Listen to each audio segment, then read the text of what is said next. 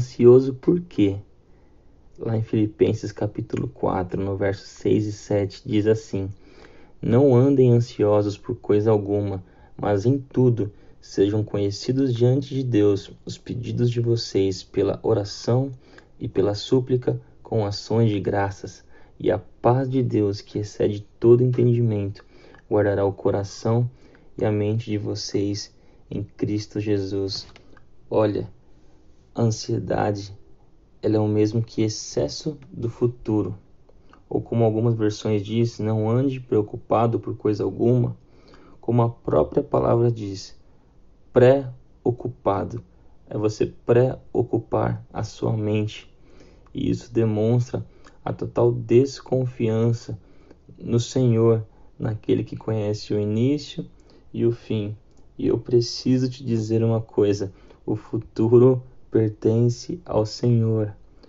Todo o tempo, todas as coisas pertencem ao Senhor. Ele já conhece o início e o fim.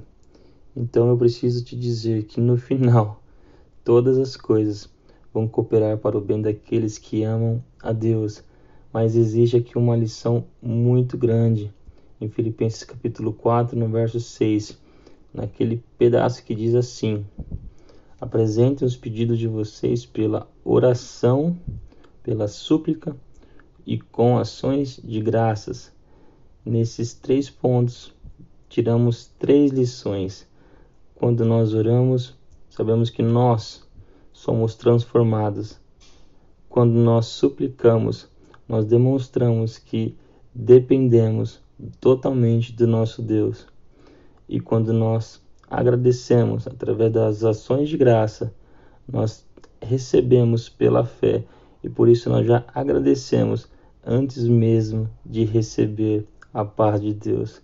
Então, olha, hoje nós temos uma lição importantíssima de apresentar a Deus todas as nossas preocupações, toda a nossa ansiedade pela oração, pela súplica, com ações de graça.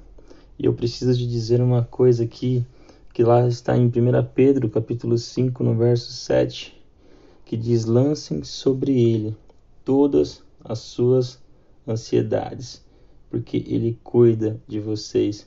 Eu preciso te dizer isso.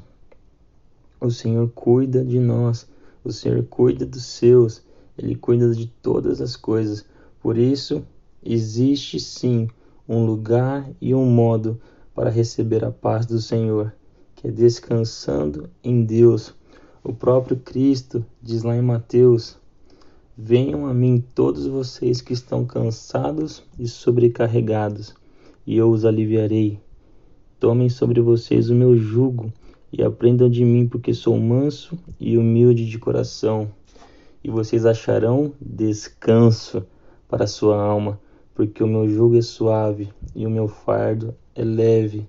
Então, meu querido, por favor, passando esse áudio, você tem um dever, um dever de casa: orar e entregar tudo no altar, tirar todo o fardo, todo o jugo que está sobre você, com o excesso do futuro, com a pré-ocupação da sua mente.